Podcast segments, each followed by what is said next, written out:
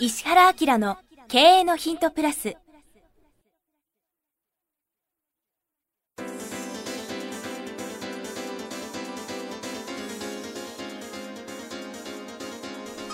ポッドキャスト石原明の経営のヒントプラスは勝てるビジネスモデルや売れる仕組みの作り方。経営者や起業家が持っておくべき能力とその磨き方。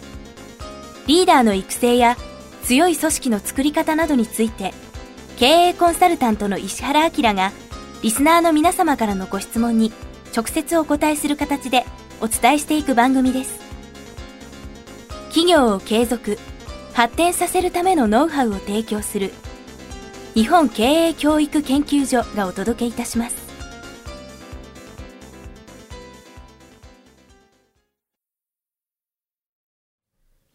こんにちは、早川洋平です。石原明の経営のヒントプラス。今日は第382回お届けします。石原先生よろしくお願いします。はいさあ、今日はですね、えー40代セールスの方からいただいています。なんか最近、最初に質問ってちゃんと書いてくれますね、え？皆さん。質問な、で、そっから長いんですけど、最初に書いてくれるので、これ以前番組で確か先生言いましたよね。結構もうちゃんと書いてみたいさすが皆さん学習して。ということでいただいてます。質問。営業におけるスランプの対処法について。石原先生、早川さん、毎週有意義な話をありがとうございます。約5年前から拝聴させていただいております。やっぱり5年前ですね。先週の方もそうですけど。ねうんバックナンバーを含め、毎日通勤中に聞いているうちに自分の思考に変化を感じ、営業成績も飛躍的に効果が出てまいりました。おかげさまで外資系得意のガツガツしたスタイルの営業マンが多くいる職場の中で、のんびりした性格の私でも全国ランキングの上位に入ることができました。すごい。石原先生と早川さんには本当に感謝をしております。普段はネタ子を起こすな理論のネタ子を演じて周りを油断させ 重要な局面ではバシッと実行し結果を残す私のスタイル。ネタ子は実は寝ていなかった作戦を実践しております。新しい。新しいですね。そのため優しそうだけど実はあいつ怖いかもと周りに思われるようになり社内でも社外でも私に優位にことが進みます。すごいですね。すごいな、うんとはいえ最近同僚のデスクに石原先生の書籍が置いてあったり 先輩の言葉に石原先生の発言の要素を感じるようになりました。もしかしたら私の周りではネタ子が徐々に起き始めたのかもしれません。面白いですねこの方。前置きは長くなりましたが質問です。営業におけるスランプの対処法について教えてください。昨年私は初めて大きなスランプに陥りました普段なら難なくこなせる目標数字が難しくなったのです、なんでこうなるのと思うことが次々と起こり自暴自棄になりそうでした、私なりに三人称で考え私の仕事の習慣を改め今年に入り数字上では大きなスランプから脱出できました。毎日楽しく仕事をしているものの自分ではまだしっくりきていません。起きている現象に対して適切な対応をしているはずですがまだまだ付け焼き場の対処としか感じられません。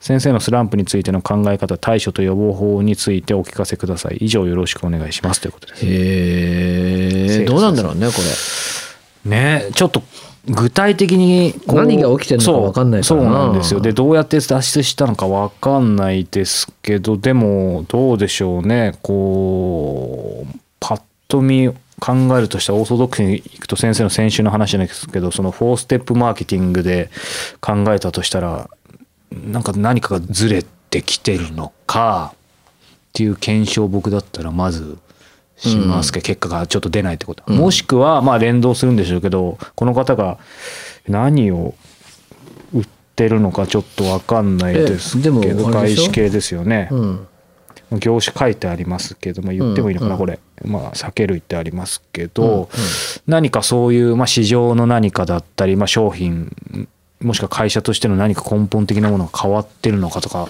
なんかちょっと検証しないと何とも言えないですよね。彼自体がやってることは変わってないと彼はこの人思ってる。多分あの自分の周りで得られる刺激を全部体験しちゃったんじゃないの、うんうん。自分の周りで得られる刺激を体験しちゃったんで、はい自分がキャピキャピしないんだよ。うんだから自分に刺激を与えてくれるところに自分を持ってった方がよくて、うん。自分のパフォーマンスとか根本的なエネルギーが上がれば、うん。スランプなくなるはずだからだあから自分に刺激を与えてくれる人に会うとか、うん。やこれ直接仕事に関係なくていいから、むしろなくていいかもしれないですね。そうそうそう。こんなすごいやついるのかって言ってそいつ見ただけで笑い出して、うん。自分のエネルギーが変わるから、うん。現象とやってることと、自分の持ってるパフォーマンス度を発揮するエネルギーが落ちたっていうことで、やってることは悪くないかもしれないけど、そこが弱くなったんじゃない、あそういう視点はそうですね。面白いですね。うん、でこれね本人の問題っていうよりも、うん。組織マネジメントする方が彼の能力を早く発見してはい。別の仕事に就かせないとダメだよね、うんうんうん。もっと大きいことしとか、うん。ああいうことしとかってだからネタコは実は起きてなかった作戦がうん。逆になってるね、あー。能力を表に表した方がいいよね、そうですね。うん、もうそろそろ能力を表して、うん。やっぱりあいつすごいってなったら抜擢されるから、うん。まあなんかこう部門を任されるとかさ、うん。子会社任されるぐらいのことになると思うよ、うんうんうん周りが僕の本で埋まってき始めたから、うん。もうネタ子は実は起きてなかった作戦はやめて、うん。僕起きてます作戦とかさ、うん。はいけてます作戦に切り替えた方がいいんじゃないの？優しそうだけど実はあいつ怖いかもじゃなくて、うん。優しそうだけど実はあいつすごいと。うん、あのうん優しくなかったあいつやっぱりすごかった作戦とかさ。はいろいろありますね。そうそうそうそう、うん。そういうのがいいんじゃないかな、うんうんうん。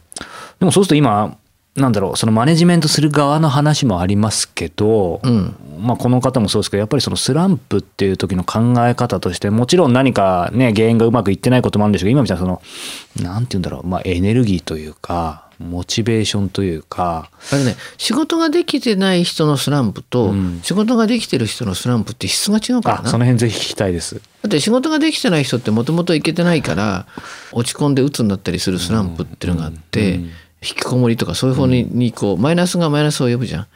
でも仕事ができてる人ってつまんなくなるんだよ。うん、楽しくなくなるわけ。もう全部やっちゃってやり尽くしたそう飽きちゃうわけ。うん。で飽きちゃうのを組織がその飽きる状態作っちゃいけないんだよね。うん、だから優秀な会社ってはい。社長なり専務なり常務なりがみんな見てて顔色見ててうん。部署替えバンバンさせた方がいいんだね。確かにそうしないと、うんやめちゃうもんな。うんだからまあそういう意味では多分この人はうん。組織の中でこの組織を抜けるとかっていうあんまり発想がなかったと思うんだけどね、だからもうちょっと視野をものすごく広くさせて、うん。えっと違う部署に行かしてくれって自分で言ってもいいわけでしょ、そうですね。僕できるしっていうさ、もう5年も経ってますしね。そうそうそう。それから自分の業界じゃないとこでもいいから、うん。とにかく超イケてる人間と話した時に、うん。自分のエンジンになんかカーボンがついてるのが分かってさ、うんうん。老けてないんじゃないの？うんうんギューンって。そうですね。かもしれないですね、うんうん、こういう人はだね公開収録とか来てさ周り見たりとか。そうですねたまげるほど優秀な自分より年下とか見た瞬間にめちゃめちゃやる気になるから、あんま心配しなくていいんだよね。それがまた本業にも生きるでしょうし、何か新たな可能性にもねつながるかもしれないですよね。なんか刺激が足んないんじゃない、うんうんうんうん。昔さすっげえ面白い社長さんのコンサルしたことあって、僕自分の仕事を全部そのやっちゃったと。うん。ね、でそこはどうしても組織型だから人が育つまでの時間がないと次のタームいけませんという話になって、はい。でも自分刺激ないから今ね刺激的なことやってんですよって何してんのっつったらさとにかく街で会った女の子を何としても口説くっていうさナンパすることに命かけてそういう刺激的ですか？いやだけどさそのナンパの世界もすごくてどうやったらナンパできると思う？どうやったら？うんまあでも相当その場所でを歩いてる人たちの女の子の行動を観察しまくってないと。うん、だから歩く速度がどのくらいの速度でいいかとか、どのくらいの距離はあのを歩いた後にどういう顔して声かけるかとかね。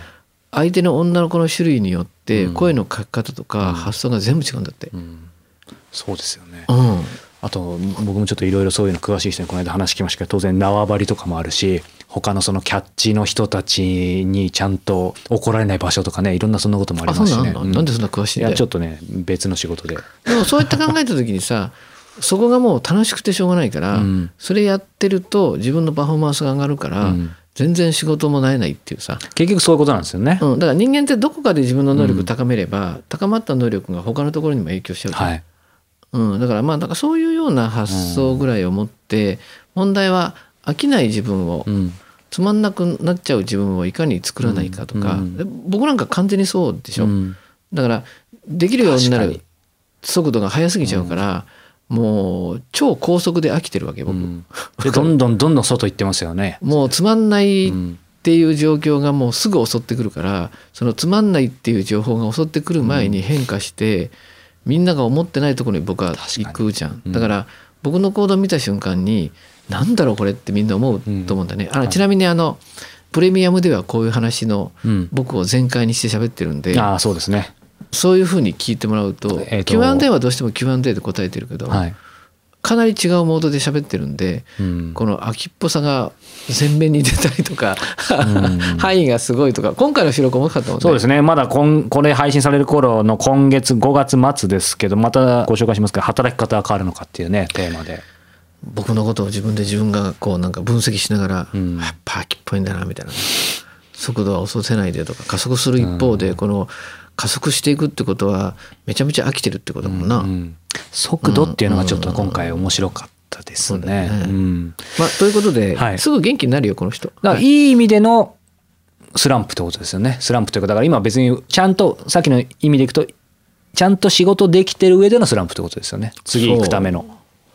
大体仕事ができる人は秋っぽいからつまんなくなるのも早いんだよ。つまんなくなった状態を置いとくからこれ、はい。なんか燃え尽きたりなんか変な方向行かないためにそのためにどうしたいかってこあそうそうそうう身につけた方がいいですねということで。うん刺激を求めて外に出てください。はい。ということで今日は第382回でした。石原先生ありがとうございました。はありがとうございました。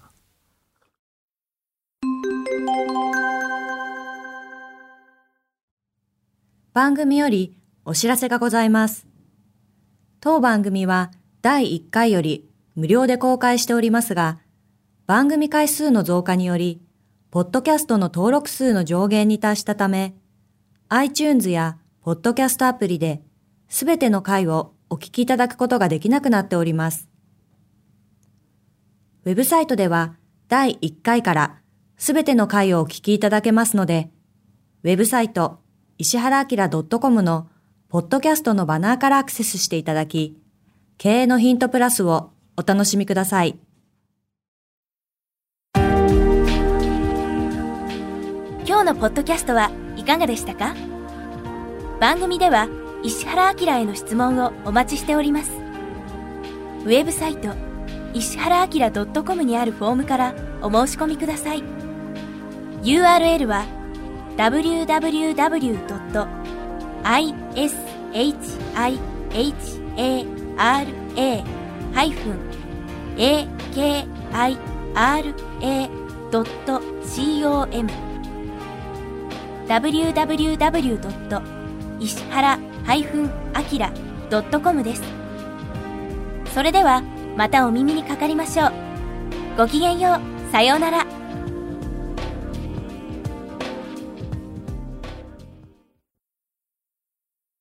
この番組は提供日本経営教育研究所。プロデュースキクタス早川洋平。制作協力若菜はじめ。ナレーション岩山千尋によりお送りいたしました。